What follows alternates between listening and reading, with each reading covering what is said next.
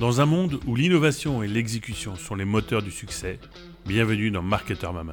Je suis Guillaume Rostand, je vis le marketing chaque jour en tant que CMO et mentor de start-up. Je me passionne pour ce domaine et ses acteurs. Dans Marketer Moment, notre ambition est non seulement de donner la parole à des professionnels de cette discipline, mais surtout de les inviter à nous raconter leur succès, un canal qu'ils maîtrisent, une campagne particulièrement réussie, des techniques et des sujets spécifiques dont ils sont les experts. Pas de fioritures, du concret, au travers d'entretiens intenses dans lesquels les best practices, les échecs constructifs et les visions pour l'avenir du marketing sont discutés sans filtre. C'est une immersion dans la réalité d'un marketeur au sommet de son art. Marketer Moment est le podcast pour apprendre, être inspiré et peut-être même défier votre propre approche du marketing. Je suis Nofal Laxali. J'aborde le marketing depuis plus de 10 ans en tant que growth marketer. Et aujourd'hui, en tant que fondateur de la plateforme de marketers Matiers. Je serai votre complice sur ce voyage au cœur de l'excellence du marketing. Et je vous souhaite une bonne écoute.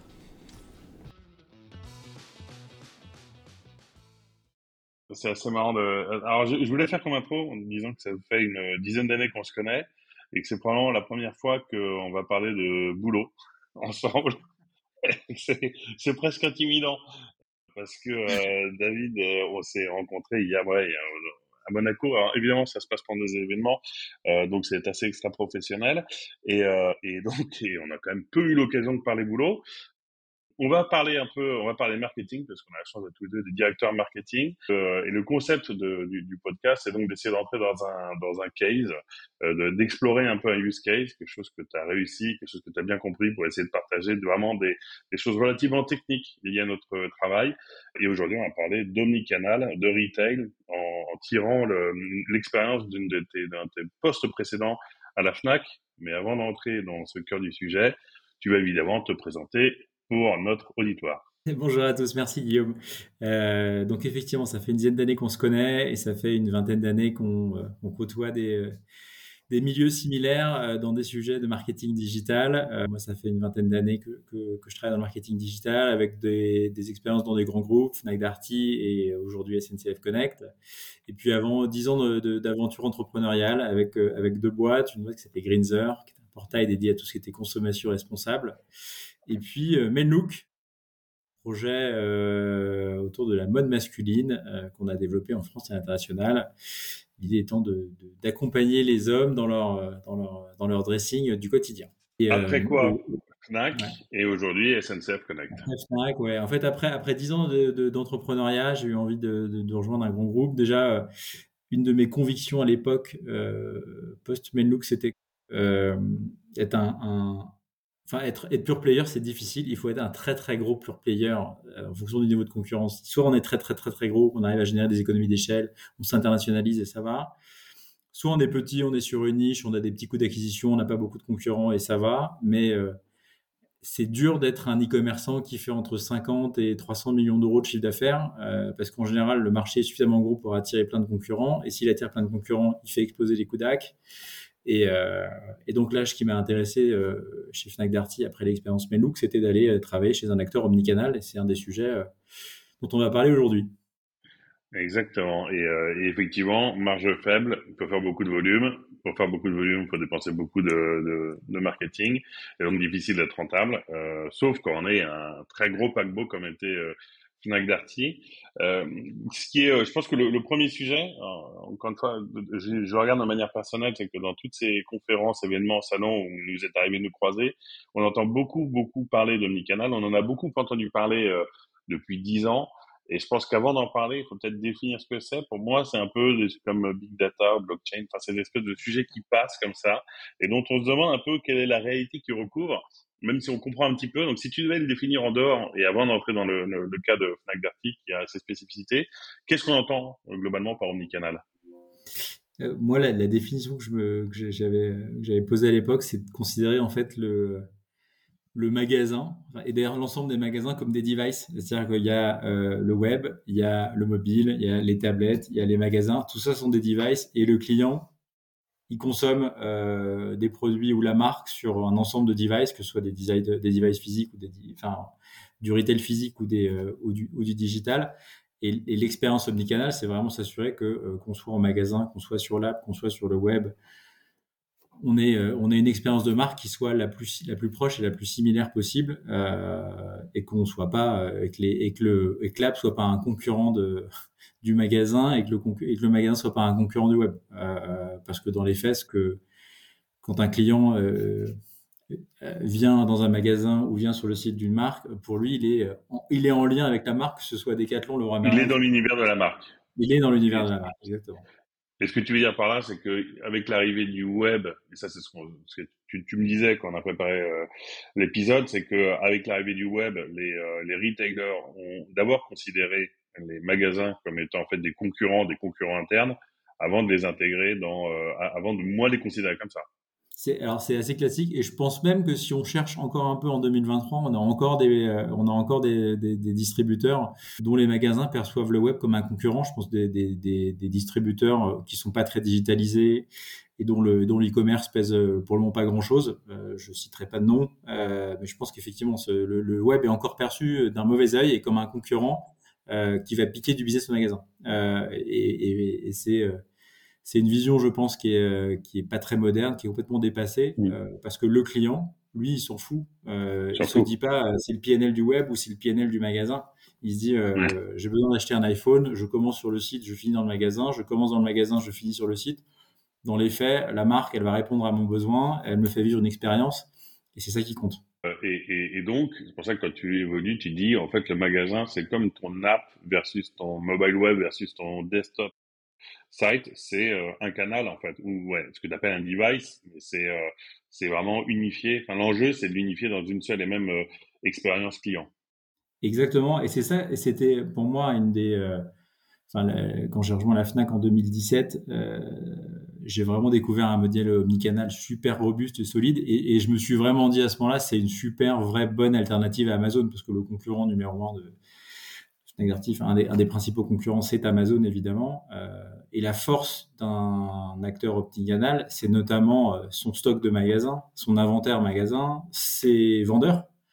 Mmh. Et, euh, et, la Fnac a plutôt hyper bien su mettre en avant tous ses avantages concurrentiels versus un pure player. Et le click and collect en deux heures, même si Amazon livre super vite, le click and collect en deux heures dans un magasin Fnac, c'est une vraie réalité, ça marche super bien et c'est beaucoup plus rapide qu'une livraison Amazon. Et c'est vraiment l'un des, euh, l'un des facteurs différenciants euh, compétitifs de très fort d'un player qui peut, alors c'est là qu'on revient sur le canal, qui peut, euh, bah, via ce, ce, meilleur exemple qui est la livraison en magasin, qui peut unifier l'expérience web et la, la, la, la, aller chercher le, le produit. J'ai des mots en espagnol, je suis désolé. Et la, la, la, livraison, enfin plutôt la réception du produit en magasin. Et euh, effectivement, euh, mais alors du coup, si on résume, omnicanal, c'est cette capacité qu'ont les retailers à considérer chaque canal de vente, qui soit off ou online, comme étant euh, partie d'un même mix de distribution. Euh, et quand tu arrives en 2017 à Fnac, quelle est la, la situation que tu trouves? Là, on va rentrer peut-être à la fois euh, en termes peut-être de, distribution, de pourcentage de distribution selon ce qu'on va maintenant considérer comme des canaux, et puis un peu plus quand tu ouvres le, capot, l'unification de tout ça derrière, le, derrière le décor. Globalement, très bonne en fait. Euh, 2017, la Fnac, c'est déjà un acteur. Enfin, d'ailleurs, la Fnac vient de racheter Darty euh, quand, je reviens, quand je rejoins le, groupe. Euh, avec des stratégies qui ont été différentes, mais globalement un poids de l'e-commerce qui est euh, assez qui est très solide dans les deux cas, quasiment 20%. donc déjà, enfin deux acteurs qui ont vraiment déjà très fortement investi sur, sur l'e-commerce. Et même si après il y a toujours des sujets de système d'information, de, gestion des stocks, mais globalement moi j'ai été hyper positivement surpris par la, par, par, la machine et là, et, là, et là justement cette capacité à unifier le parcours client et à le réconcilier pour lui fournir une expérience qui soit euh, simple, fluide, rapide, avec un click and collect euh, deux heures, qui est déjà qui était déjà à l'époque un vrai atout, une une vraie réponse pour être plus rapide et plus fort qu'Amazon, avec un, maillage territorial qui est très fort. La Fnac, c'est quand même présent dans toutes les grandes villes. Et, euh, donc, tu veux dire, c'est déjà, ils ont déjà su ça quand tu quand tu parles de système d'information, c'est on imagine que le bordel que ça fait de devoir connecter euh, euh, le stock, l'inventaire, les, caisses, les ERP des magasins qui tournaient déjà depuis des dizaines d'années avec ce nouveau truc qui est Internet Et donc, quand tu arrives en 2017, effectivement, Fnac, on sait que ça a été l'un des premiers sites e-commerçants un peu solides qui ont été lancés en France. Ça, tu arrives déjà dans un, dans un paysage où c'est où ça fonctionne bien et où le web et le, le retail arrivent à travailler euh, un peu main dans la main. Ouais, ça, ça, date, je pense que ça date, ça date du, du début des années 2010. Euh, la Fnac a longtemps été dirigée par par un, un, un CEO super charismatique, Alexandre Bompard, qui a vraiment, euh, qui a fortement accéléré, qui avait, euh, qui avait, euh, qui avait projeté euh, cette réunification des parcours, je pense, avec tout le monde et qui a beaucoup investi là-dedans. Et qui d'ailleurs est en train de faire la même chose chez Carrefour depuis maintenant 3-4 ans, euh, 5 ans.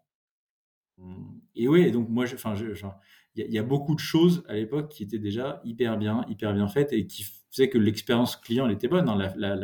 L'e-commerce de la Fnac était en forte croissance, le business se portait bien. Et, euh, et, je pense que l'expérience client était bonne.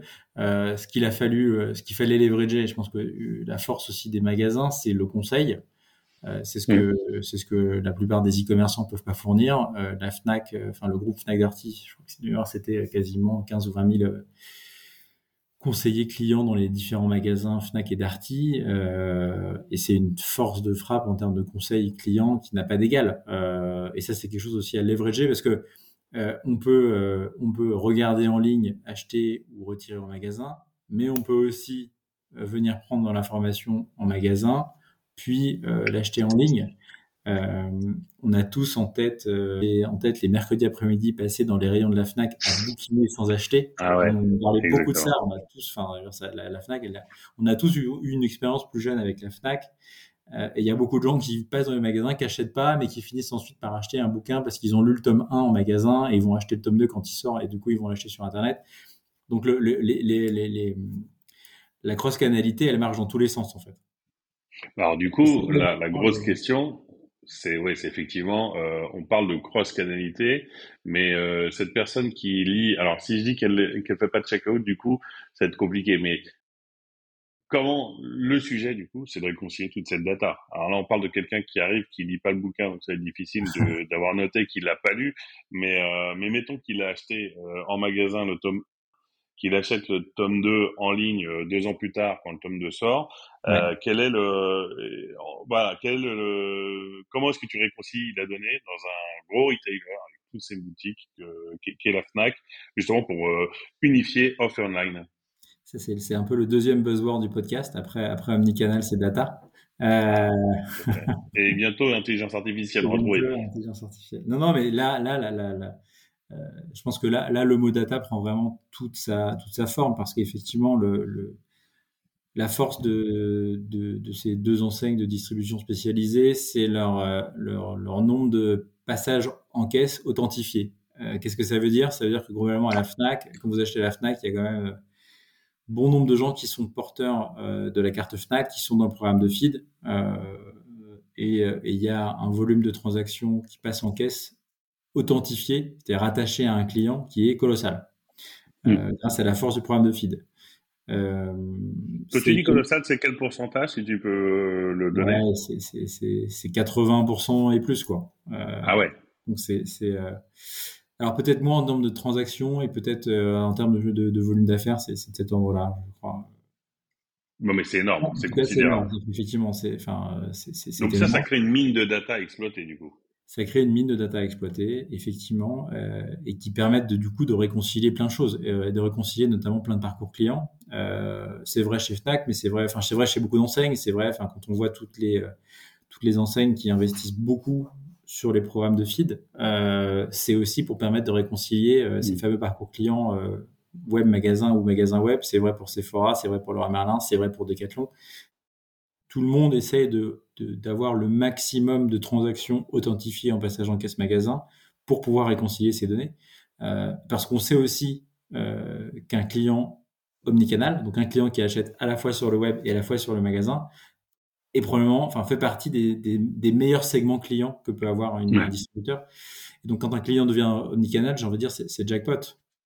Ouais. C'est pour ça qu'on on, on forme euh, les, les, les, caisses, les gens en caisse, à dire est-ce que vous avez la carte du magasin? C'est parce qu'on sait derrière que et, et, si tu peux dire en taux de repeat ou en KPIs, qu'est-ce que ça représente un non encarté versus un encarté en gros? En termes de ouais, je pense que c'est le nombre de purchases par an du coup.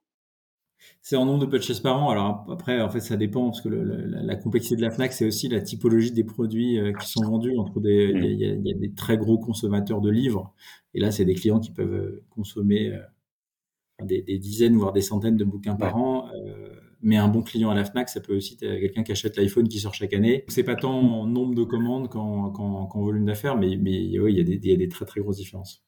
Ouais, en, en, enfin, en lifetime value, si on peut dire ça comme ça, même si j'imagine que c'est plus compliqué, mais en tout cas, tu sais, selon les segments, donc du coup, tu vas travailler en catégorie, que euh, un encarté versus un non encarté qui est très affinité avec une catégorie, tu peux calculer qu'il euh, vaut euh, N fois plus.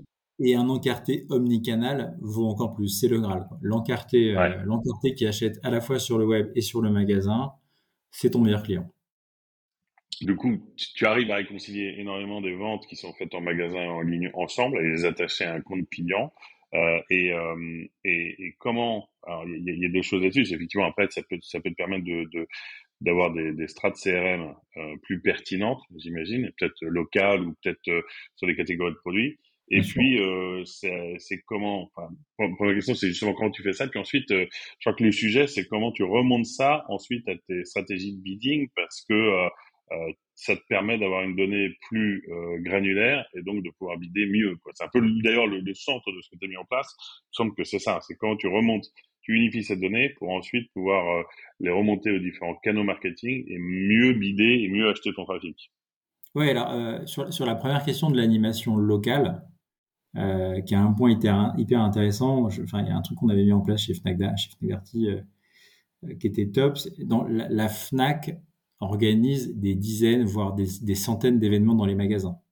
Ça mmh. peut aller du showcase de, de, Clara Luciani à une séance de dédicace euh, pour un bouquin, c'est une démo produit. Il y a énormément, énormément d'événements qui se passent dans les magasins Fnac. Euh, en fonction de, enfin, si Guillaume Rostand, pour ne pas le citer, euh, fait régulièrement des passages en caisse à la Fnac des Ternes. Euh, je vais mmh. considérer que son magasin préféré, c'est euh, la Fnac des Ternes. Et je vais être capable de lui envoyer régulièrement tous les événements à venir et tous les showcases de la Fnac des Ternes. Et si en plus, je sais est un grand fan d'Astérix et qu'il y a une dédicace du dernier Astérix dans la Fnac des Ternes, je vais pouvoir t'informer de ça et, et peut-être même t'inviter dans des conditions spéciales donc ça, c'est des choses qu'on a beaucoup travaillé. Euh, et ça, ça on, y arrivait parce que justement, on avait cette authentification des passages en caisse. Donc on, on était capable de recalculer ton magasin préféré. Tu as raison, parce que c'était effectivement, j'y ai passé des centaines d'heures que je n'habitais pas devant quand j'étais jeune. voilà. Et ça, c'est grâce à l'IA, je sais. Mais ça, euh, c'est grâce à l'IA que tu sais ça. c'est aussi grâce à beaucoup d'autres facteurs qui montrent que j'ai jamais été trop éloigné du 17e arrondissement. Mais enfin, c'est qu'encore un autre sujet. Et euh, d'accord, donc tu peux, et ce qui veut dire que tu peux quasiment calculer la tendance que tu vas avoir à tes événements. Enfin, en gros, voilà, ça, ça, te permet de faire, de générer. on, avait, on, avait, même développé des cycles auto en newsletter qui tournaient toutes les semaines et qui envoyaient euh, à des euh, millions de, de membres en fonction de leur magasin préféré les événements à venir dans leur magasin et, tu, traquais s'ils étaient, tu pouvais traquer s'ils étaient allés? Enfin, tu allé jusqu'au bout du cycle? non, alors je pouvais. Alors, euh, j'ai passé beaucoup de temps à essayer de, de, de, regarder ces sujets de store visit avec toutes ces boîtes qui sont lancées pour mesurer le trafic en magasin en fonction de l'exposition d'une campagne. Il en reste plus beaucoup parce qu'il y en a pas beaucoup qui étaient compliant avec avec la JPR et avec la, avec la CNIL surtout en fait sur parce qu'en gros. Euh, c'est beaucoup de boîtes qui mettaient des SDK, euh, qui payaient pour mettre des SDK dans des applis euh, tiers. Euh, hmm. Et en fait, euh, elles utilisaient la, la donnée géologue, enfin l'éditeur euh, refourguait la donnée de géologue, alors qu'en fait, euh, globalement, il n'avait pas le droit d'exploiter ces données de géologue, parce que cette donnée de géologue, en général, elle, elle est, elle est autorisée uniquement quand elle permet d'améliorer le service de l'application. Ouais sur Google Maps, c'est logique d'avoir activé la géologue parce qu'elle te permet d'avoir une meilleure expérience de mobilité ou sur SNCF Connect, c'est normal mm. d'activer la géologue parce que ça te permet derrière de te pousser par exemple euh, la, la, la gare de départ parce qu'on sait pour euh, loisirs c'est un peu moins vrai pour ouais. la c'est moins justifié et donc en fait toutes ces boîtes là n'avaient pas je pense n'avaient pas le droit d'exploiter ces données de géologue et, et, D'accord. Mais euh, Mais par contre, ce qu'on a réussi à faire à la FNAC, et c'était pour répondre à ta deuxième question, c'est qu'effectivement, on avait une conviction forte par rapport à tout ce qu'on se dit là depuis 20 minutes, c'est que euh, il y a des clients qui commencent par le magasin qui finissent sur le web, il y a des clients qui commencent par le web qui finissent dans le magasin, et qu'en fait un ROI ça se regarde pas en niveau en silo.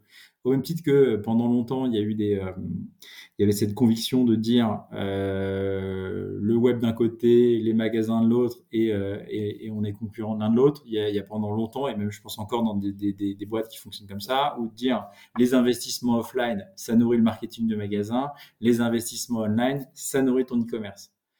Faux. Les investissements online nourrissent le web, l'e-commerce et le magasin. Les investissements offline nourrissent la marque, en e-commerce et en magasin. Euh, et donc en fait, on s'est dit, euh, il faut absolument qu'on arrive à mesurer le ROI omnicanal de nos investissements parce qu'on savait que tous les outils de tracking qu'on connaît, euh, on savait que euh, un euro investi chez Google ou chez Meta générait 10 euros de chiffre d'affaires sur l'e-commerce et ça c'est génial. Mais on voulait essayer de mesurer ce que ça produisait en chiffre d'affaires omnicanal parce que tout de suite, du coup, ça améliore significativement le ROI de tes campagnes et ça, ça, ça, démontre en fait la, la, la, le, fait que cet investissement digital, il nourrit in fine ton business global. Quoi. Le fait que ce soit vertueux d'investir, enfin, que ce soit vertueux pour l'ensemble du PNL, l'ensemble des ventes, d'investir en et, et, surtout quelque part si, si on voit si tu je, je, retiens que tu dis que ça fait 20% du chiffre d'affaires en fait en réalité le chiffre d'affaires indirect produit beaucoup plus gros, donc te donne beaucoup plus de moyens pour réinvestir parce que tu arrives à prouver son, les effets de bord et les externalités positives. Et, et, et, ça, c'est assez logique. Je pense qu'on a tous, euh, on a tous des cas en tête euh, où on a euh, tapé, on a cherché un produit sur Google, on a cliqué sur un produit Google Shopping, on a regardé le produit sur le site e-commerce et puis on a fini à aller l'acheter dans le magasin parce que mm. C'était une fringue, on voulait vérifier la taille, parce que c'était un parfum, on voulait sentir que c'était bien la bonne odeur, parce que c'était parce qu'on voulait avoir le produit tout de suite, parce que c'était pour un cadeau d'anniversaire le soir même. Et donc, on a tous des cas euh, qu'on a vécu, euh, sauf qu'on n'était pas capable de le modéliser, ça. On avait cette conviction mm. forte qu'un ROI, il se regarde pas uniquement aux bornes du e-commerce, il devait se regarder en cas. Et, et, et c'est vrai que les, euh, du coup, les, les, gros acteurs sont arrivés avec des produits qui nous permettaient justement de réconcilier ces données, ces données, ces données de vente magasin authentifiées avec, avec une exposition à une campagne sur le web. Du coup, comment quoi Comme par, Aussi par le menu. J'imagine qu'on va parler des cartes de feed. Ouais. Mais du coup, c'est le point d'entrée. C'est voilà. Comment comment est-ce qu'on réconcilie En fait, le, le, le point d'entrée, c'est de dire euh, euh, quand vous faites une recherche sur Google, euh, Google dans 95% des cas euh, sait qui vous êtes parce que vous êtes peut-être vous avez un, un, un, compte Google, vous avez peut-être un Gmail, vous êtes utilisateur de services Google, vous êtes peut-être, euh, vous êtes parce que vous utilisez YouTube, vous utilisez des favoris, j'en sais rien. Donc Google vous connaît. Donc votre recherche, quand vous tapez Apple, enfin iPhone, iPhone, 14, euh, vous, Google, Google sait que vous avez tapé iPhone 14. Et puis ensuite, moi j'ai euh, mes données de carte de feed où effectivement je sais que Guillaume Rostand est venu à la Fnac d'Eterne pour acheter un iPhone 14. Donc, si Google sait que tu as tapé iPhone 14 et que moi je sais que tu en as acheté un à la Fnac, Google propose un produit qui permet en fait de réconcilier. Alors, tout était anonymisé. Euh, euh, pour le coup, tout respectait euh, tous les, les, les, grands principes de l'ACNI, mais on arrivait en fait, en même en anonymisant, à travers, en, en, faisant matcher le nom, prénom, l'adresse email évidemment, ce genre de choses, on arrivait à réconcilier et attribuer des ventes magasins à des expositions web. Concrètement, hein, euh, tu as tapé iPhone 14 sur Google, tu as été sur Fnac.com, sur la fiche produit, tu ne l'as pas acheté. Deux jours après, euh, tu te rends dans la Fnac d'Eterne, tu achètes le produit, je suis capable de le réconcilier. Et de là, on découle un ROI omnicanal. Mais là-dessus, c'est quand même grâce à Google en grande partie qui te donne, qui te fournit toute une partie de la donnée. Tu peux, tu as pu le faire. Donc, ça veut dire que Meta te, promet, te propose la même chose. Est-ce que tout est euh, les, les, grosses, euh, les grosses régies, les gars proposent ça, mais du coup, il faut réconcilier ce que eux, c'est-à-dire que. Ouais, c'est-à-dire qu'en fait, alors, alors, euh, alors, nous on faisait avec, on faisait avec Google et Meta. Je ne sais pas pour les autres. Alors, ils font office de tiers de confiance dans un, dans un cas comme celui-là, donc il faut mm. leur faire confiance. Mais effectivement, euh, c'est eux qui portent ce travail de réconciliation. Mais des tests qu'on avait pu faire et des ROI, des incréments de ROI qu'on avait calculés, ça paraissait assez, assez, assez, bon en fait. C'est-à-dire c'était pas complètement déconnant et, les, les ROI qu'on sortait étaient vraiment intéressants. Et en fait, euh, le, ce qu'on a, ce qu'on a souhaité faire euh, une fois qu'on avait, en fait, on, a fait tourner ça pendant plusieurs semaines, plusieurs mois pour essayer de, et on faisait tourner plutôt à posteriori, plutôt en mode hmm. mesure. Mesure euh, que en mode prédictif. Ben, en fait, là, on a dépensé 500 000 euros sur Google. Ça a généré 5 millions de CA sur le web, donc super, ROI de 10. Et en fait, ces 5 millions de CA sur le web, il faut additionner 12 millions de CA en magasin et ça fait 17 millions de CA. Et, mm. donc ton ROI, il est euh, mécaniquement bien meilleur. Et ça, on le lisait a posteriori, on disait, regardez, en fait, ça justifie l'investissement qu'on produit sur Shopping. Là où ça devient vraiment intéressant, c'est quand tu arrives à automatiser euh, et injecter euh, en continu tes ventes pour cette réconciliation de manière à ce que tes algorithmes de bidding en SIA intègre cette notion d'ROI omnicanal et de manière, du coup, se permettre d'aller peut-être un peu plus haut dans les CPC max mm. et un peu plus haut dans les, dans les ROI euh, max parce que ton ROI, il est plus uniquement digital, il est omnicanal. Ouais. C'est l'objectif. Et d'autant que j'imagine que tu as, c'est un scoring modèle en fait, où tu peux, euh, tu peux remonter aux mots-clés que tu as achetés. Euh, enfin, j'imagine qu'il faut être très très granulaire parce que tu as ensuite des filtres de. Aux mots-clés, au produit, ouais, au produit. Hein. Ouais au produit de base. C'est intéressant parce que d'ailleurs, on ce qu'on constatait, c'est que donc il y, a une grosse partie là de ce qu'on dit qui est en fait, il y, a un terme qui existe qui est l'effet repos. Ce qui est très marrant, c'est que cet effet repos, en fait, il est très différent selon les catégories de produits. Globalement, l'iPhone 14, il, enfin, du coup, ça veut dire qu'il y a certaines catégories de produits stars, j'imagine, high-tech, ou ceux qui ont plutôt tendance, est-ce que ça va être une fonction du panier moyen, quoi. Euh, D'intuition, je dirais ça, mais c'est peut-être plus fin que ça par catégorie. Ouais, ça dépend de ça, ça dépend des villes, du maillage territorial, euh, de l'accessibilité des magasins, enfin, euh, ça dépend de plein de trucs et ça dépend des profils clients aussi. Et du coup, on avait réussi à modéliser par profil, par, par segment de clients, par catégorie produit, et injecter tout ça dans, dans, dans, ce modèle de bidding qui, du coup, optimisait les enchères sur Google en intégrant cette théorie omnicanal. Il y, y, a un autre élément qui, qui, est venu compléter ce dispositif, qui est l'intégration de la marketplace. Hmm. Euh, la marketplace propose, enfin, euh, ça permet de, faire grossir son catalogue, mais c'est en termes de, en termes de, de chiffre d'affaires, mais notamment de marge brute, c'est évidemment euh, très différent. Il y a des commissions selon les catégories de produits. Et en fait, ce qu'on a cherché à faire dans un temps 2, c'est vraiment d'aller optimiser les investissements SIA dans une logique de marge omnicanal et en intégrant la marketplace. D'accord en intégrant le fait que la conversion puisse avoir lieu, euh, avoir lieu chez un seller marketplace ou la FNAC, parce que oui. la compétition de pour, pour, le coup, un produit marketplace, il n'est pas omnicanal par définition, il est mm. achetable uniquement sur, en e-commerce. Et euh, alors qu'un alors qu'un iPhone vendu euh, en web et en magasin, lui, il est omnicanal. Et donc, du coup, on se rend compte que le, le, fait d'avoir les, les, produits stockés par par l'enseigne Fnac sont mécaniquement beaucoup plus, enfin, elles génèrent plus de plus d'omnicanalité que les produits vendus sur la marketplace. Et donc, on peut accepter, enfin, un, iPhone vendu par Fnac.com ou vendu par l'enseigne Fnac, en tout cas dans le stock Fnac, on peut accepter d'avoir un, CPC max plus élevé que pour un produit, le même produit en marketplace. Le même produit de la marketplace qui lui va avoir une marge plus faible. Mais tu étais capable parce que du coup tu exposais dans ton feed shopping parce que qu'il y a beaucoup il y avait beaucoup de choses qui passaient par Google Shopping. Du coup, ça faisait que tu poussais plus euh, tes produits, enfin selon les catégories, tu avais, un poids et tu poussais plus tes produits que tu avais en stock, euh, magasin et online euh, que, que de la marketplace. C'est ça. En fait, pour chaque produit, on avait mis, euh, ils étaient flagués avec des codes de manière à pas non plus euh, filer l'ensemble des marges à Google. On avait flagué des codes et en fait, ces codes étaient utilisés dans les dans les stratégies de bidding.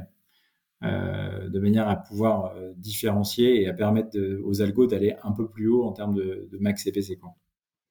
Et ça, donc tu beaucoup avec Google, avec Meta aussi, c'est pas forcément la même logique parce que le le enfin le produit Google Shopping, j'imagine, euh, ça s'adapte encore mieux à cette logique de bidding. Sur Meta, tu avais aussi cette même logique, mais du coup, la diffusion était différente. Meta propose exactement la même chose. alors, dans les deux cas d'ailleurs, que ce soit Meta ou Google, il y, a, une étape intermédiaire qui est le, avant d'aller sur le store sales, parce que c'est le produit qui s'appelle store sales, il y avait une étape intermédiaire qui était le store visit. Mm. Google était capable de te donner une estimation du trafic généré en magasin par un clic sur, une, sur, une, sur un mot-clé ou un produit. Donc, il y avait une étape intermédiaire qui était la visite, et puis ensuite, le, qui était basée sur du coup la donnée de géologue que tu peux activer sur Android. Parce que là, pour le coup, avec Android, ils, sont, assez riches en termes de données. Euh, et puis ensuite, ouais, il y avait la donnée, le store sales avec les, les, les données feed.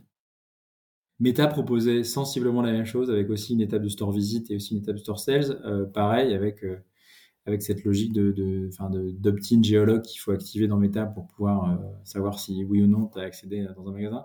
Ce qui n'est pas toujours évident et une des limites de, de, de, ce produit sur la mesure de la visite, c'est que quand vous avez des magasins qui sont dans des zones commerciales hyper denses avec notamment des étages, si tu prends la mmh. Fnac des Halles par exemple, ouais. Fnac Déal qui est dans une zone à fort trafic où globalement la géologue elle se mesure, elle, elle, marche un peu moins bien. elle se perd en fait. Elle se perd. Elle n'est pas aussi précise que Fnac Déterne pour reprendre. Ce...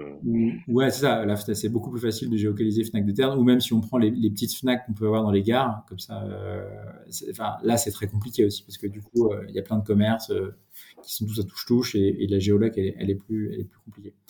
Euh, donc ça marche vraiment bien. Typiquement sur Darty, ça marchait très bien. Parce que Darty, on avait rarement des mm. magasins comme ça. Les, il y avait beaucoup de magasins en périphérie euh, qu'on peut détourer beaucoup plus facilement d'un point de vue géographique. Et, et sur Darty, enfin, cet effet repos, il est encore plus vrai. Parce que tout ce qu'on l'exemple qu'on prend là, euh, sur le, les livres ou les iPhones, enfin, essayer de réfléchir à la vaisselle, quoi. Acheter un lave-vaisselle, une machine à laver ou un frigo, Hmm. Euh, on est beaucoup dans. Euh, alors, c'est pas aussi complexe que d'acheter une voiture, mais on va dire que c'est entre, entre une BD et une voiture.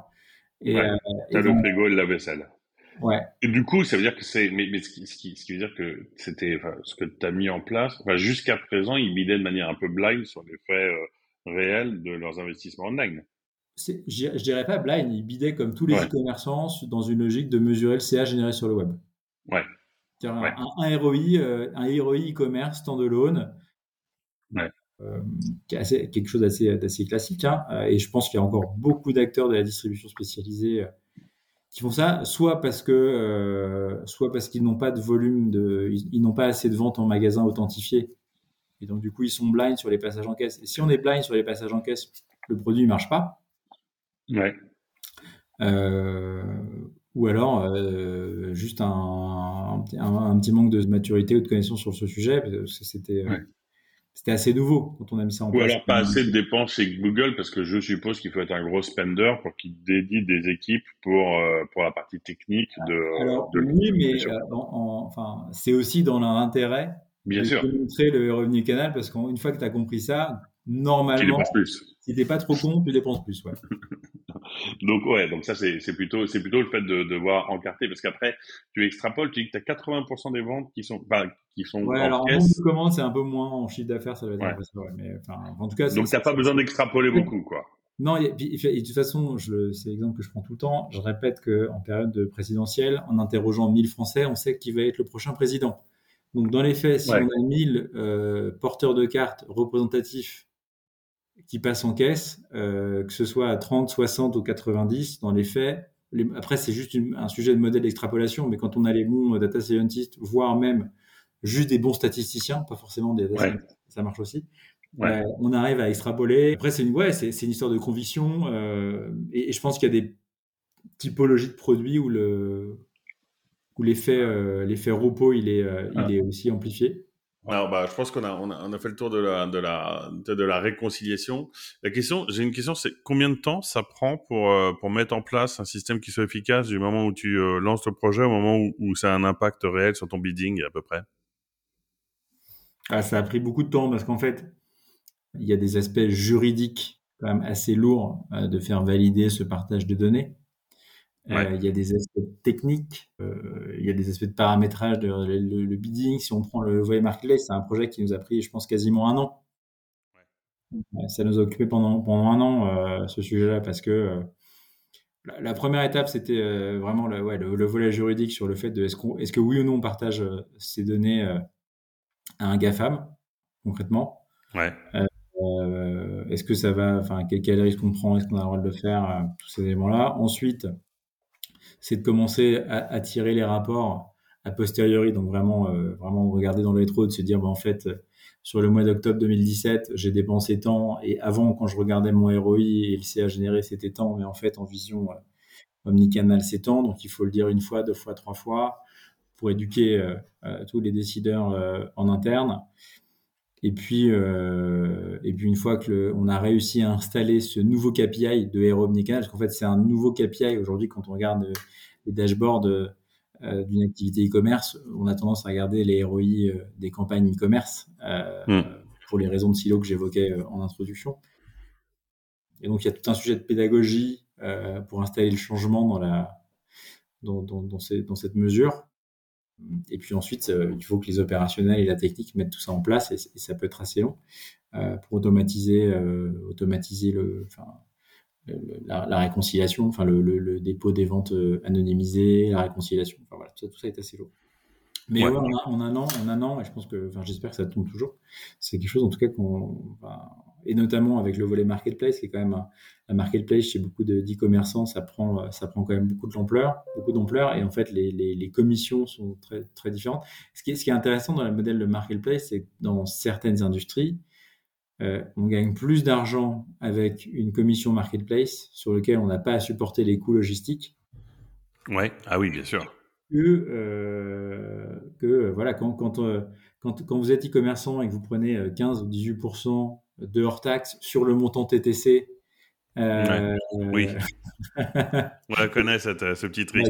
Hein euh, vous prenez ça euh, et que du coup en fait c'est de la marge c'est de la marge brute parce que vous n'avez pas de coût logistique, vous n'avez rien versus une marge euh, à 30% dans lequel vous avez des coûts logistiques, des coûts enfin, des coûts de retour, des coûts de service client, des coûts de machin, des coûts de trucs. Bon, dans certains cas, la, la, vente marketplace elle est plus rentable.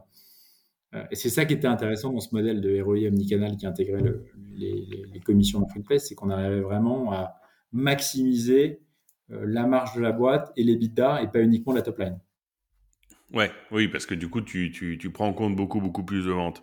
Et, euh, et, en, et en chiffres, donc un an de, de, boulot, et en chiffres, la répercussion sur ton, euh, sur ton mix, soit sur ton mix entre les différents canaux, parce que ce que ça privilégie euh, euh shopping, enfin, ça, ça, ça j'imagine tendance à privilégier ceux qui te proposent ce calcul, c'est vrai, Google et, et, et Meta l'effet en budget spend ou en ROI ou en, tu vois, l'effet d'efficience, tu l'as mesuré comment? En fait, il y, a, deux façons de voir les choses. Euh, il y a une version, euh, il y a une vision qui consiste à dire bon bah en fait on va arrêter d'investir en offline et on va investir plus en online. Sauf que comme le offline ça sert pas forcément à générer de la performance, mais ça peut aussi servir à générer de la préférence distributeur, euh, préférence de marque. du coup ça se fait au détriment de la préférence de marque et c'est pas forcément un bon calcul. Mais quand on est dans une enveloppe marketing ISO, fait, et c'est là où en fait, c'est là où la mesure par, euh, par économétrie prend tout son sens aussi. et, et c'est quelque chose qui était qu'on avait commencé à faire chez Fnac Darty et qui avait aussi beaucoup beaucoup de valeur pour mesurer la contribution au trafic magasin, au trafic web, euh, aux ventes magasin, aux ventes web de nos investissements on et off. Ouais soit on est, euh, soit on est bullish euh, et, et, du coup on va augmenter son investissement en digital sans, sans taper sur le budget euh, marque offline qui offline, parce, qu'on dit qu'en globalement enfin c'est des ventes qu'on va récupérer nous parce que le modèle est assez vertueux. À partir du moment où on a prouvé que le ROI omnicanal il était le, le, le ROI omnicanal sur marge et pas sur pas sur volume d'affaires partir du moment où on a, enfin, on a, on a, on a prouvé qu'on gagnait de l'argent, on peut mettre, enfin, c'est, c'est un, c'est un puissant fond, c'est-à-dire qu'on peut mettre beaucoup d'argent et s'assurer qu'in fine, on va en gagner beaucoup. C'est un peu, ça rappelle un peu les, euh, les modèles de booking, euh, de booking.com sur le, sur le SIA, par exemple, euh, qui a tendance à beaucoup, enfin, tu connais ça par cœur, Guillaume, c'est, c'est, c'est c'est un peu ça. C'est-à-dire qu'en fait, à partir du moment où en fait, euh, je prends 15 ou 18 ou 20% de commission et que en fait, euh, mes coûts marketing me coûtent pas plus que 5 ou 7, bah, en fait, je mets, je mets, je mets, je mets, parce qu'en fait, à chaque fois que je génère une transaction, je gagne de l'argent. Ouais. Oui, oui, c'est donc, donc en fait, et, et, la, ouais, la, et la voie que vous avez choisie, du coup, elle est plutôt de, de quelle, enfin, elle est plutôt par rapport, effectivement, parce qu'il y a un gros sujet par rapport au budget offline, ça, ça a eu tendance à, à appauvrir un peu l'enveloppe offline ou au contraire vous êtes dit on va, on va essayer d'avoir les deux en même temps puisque c'est pas les mêmes objectifs? Alors moi je suis, je, je, je suis parti euh, au moment où justement ces discussions budgétaires avaient lieu donc je pourrais pas te répondre. Euh, je pourrais pas te répondre, je, je, je ne sais pas. D'accord. Et alors, ce qui est, ce qui est marrant, c'est que de, de, de, Fnac maintenant à SNCF, est-ce que tu as la même euh, problématique? Parce que est-ce qu'on achète encore beaucoup de billets de, de train aux bornes euh, de, des, des gares? Est-ce que c'est quelque chose qui est mis en place? Est-ce que ça existait déjà? Ou, ou c'est un univers totalement différent? Alors, il y a deux questions là. Euh, est-ce qu'on achète toujours autant de billets dans les gares? De moins en moins. Ouais. Après, SNCF Connect euh, est une agence de voyage dans un marché qui est ouvert à la, à la concurrence, avec plusieurs, donc nous sommes plusieurs agences de voyage à avoir l'agrément de distribution de billets SNCF. Euh, donc je ne sais pas ce qui se passe en matière de... Je, n'ai pas du tout la même logique omnicanal chez SNCF Connect, parce que d'un côté, j'ai le, je suis moi l'agence de voyage distributeur, et de l'autre, les gares, les boutiques, les bornes libre-service sont euh, le réseau de distribution du transporteur. D'accord. Ce sont des choses différentes. D'accord, donc t'as pas le même, euh, tu peux pas, tu peux pas faire de parallèle. Non, j'ai pas la même, du tout la même logique, non, non, non. Ok, bah écoute, c'est hyper intéressant.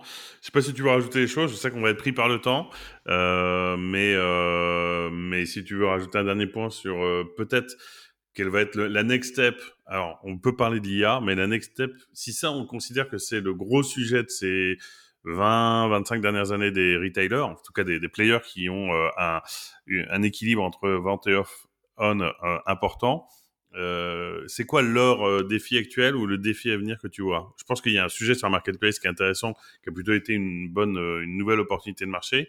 Mais là, maintenant, 2023, euh, leur, leur, sujet aujourd'hui, il, il situe où, selon toi? Moi, je trouve que le, le, le sujet des distributeurs, c'est euh, parce que les, là aujourd'hui, tout ce qu'on a, on a parlé beaucoup d'acquisition, on a parlé un peu de programme de feed, euh, mais le sujet des distributeurs, c'est euh, c'est comment je fidélise mieux mon client euh, pour qu'il soit pas tenté d'aller voir ailleurs. Moi, je trouve qu'aujourd'hui, ce qui, euh, je trouve que le, les investissements qui sont faits en matière de fidélisation, et quand je dis fidélisation, c'est pas juste un programme de feed en fait. Euh, programme mmh. de feed, c'est un élément du, de la fidélisation, mais euh, mais si on prend la relation client par exemple il y a encore aujourd'hui trop d'e-commerçants euh, qui, quand vous avez, euh, quand la Poste a perdu votre produit, qui vous disent, on va ouvrir une enquête. Pendant trois semaines, il va rien se passer, et au bout de trois semaines, ouais. peut-être on va te renvoyer un produit, peut-être on va te rembourser, mais patiente. D'accord. Ouais. Tout le monde fait ça, sauf Amazon, qui a compris qu'en ouais. fait, euh, dans ce moment euh, critique où tout pourrait basculer, ce qu'il faut faire, c'est te renvoyer un produit euh, parce que derrière, avec une expérience comme ça, évidemment que la prochaine fois que tu auras besoin d'acheter, tu vas recommander chez eux. Et je trouve ouais. qu'en fait, les boîtes, les, les, les, distributeurs investissent pas assez dans leur relation client. Il y a beaucoup trop de distributeurs qui considèrent que la relation client, c'est un centre de coût, alors ouais. c'est un centre de profit. Euh, chez SNCF Connect, euh, Tech, on a fait le choix, euh, moi je m'occupe à la fois du marketing et à la fois de la relation client. Notre conviction, c'est qu'en fait, il y a des vases communicants très très fort entre les deux et que euh, euh, quand tu as une très bonne relation client qui t'a fidélisé à fond ton client, tu as peut-être moins besoin d'investir en marketing et, la, et, et, moins de tomber dans le, dans le, dans le, dans le syndrome du, euh, du coût d'acquisition qui explose et, euh, et, ouais. et la prise d'otage du CPC qui augmente. Ouais. Parce et que... l'autonomie d'Anaïde parce que tu passes ton temps à rajouter euh, dans, un, dans, un, panier percé. Quoi. Il faut prendre soin de ses clients beaucoup plus. Euh, la relation client, c'est il faut investir dans les outils, il faut investir dans l'information, mmh. il faut investir dans les conseillers, il faut avoir des conseillers euh, autant que possible en France euh, qui comprennent les clients, qui, qui ont les beaux outils, qui, ont, qui vivent l'expérience du, du client de la même façon que le client. Euh, qui sont disponibles sur les canaux où, où, ils sont attendus par les clients. Ouais. Euh, et que derrière, l'ensemble de ces conversations clients, elles soient aussi analysées pour comprendre qu'est-ce qui a généré un, contact, pourquoi, qu'est-ce qu'on peut améliorer, c'est quoi, est-ce qu'il y a une anomalie, est-ce qu'il y a un irritant, est-ce que euh, et comment on fait pour le pour que ça n'arrive pas. Donc tu veux dire que l'avenir du retail, ça n'est pas le métaverse, mais c'est euh, c'est ce qu'on pourrait considérer comme étant du bon sens, c'est-à-dire de, de, d'arrêter d'être à la course à l'acquisition ou de continuer à l'être, mais en tout cas de, de travailler. C'est marrant parce qu'on a l'impression que c'est un truc un peu justement de bon sens mais qui est mal fait. Et l'une de tes hypothèses, c'est parce qu'on considère que c'est un centre de coût et qu'en gros, une fois que le client a payé, il a payé.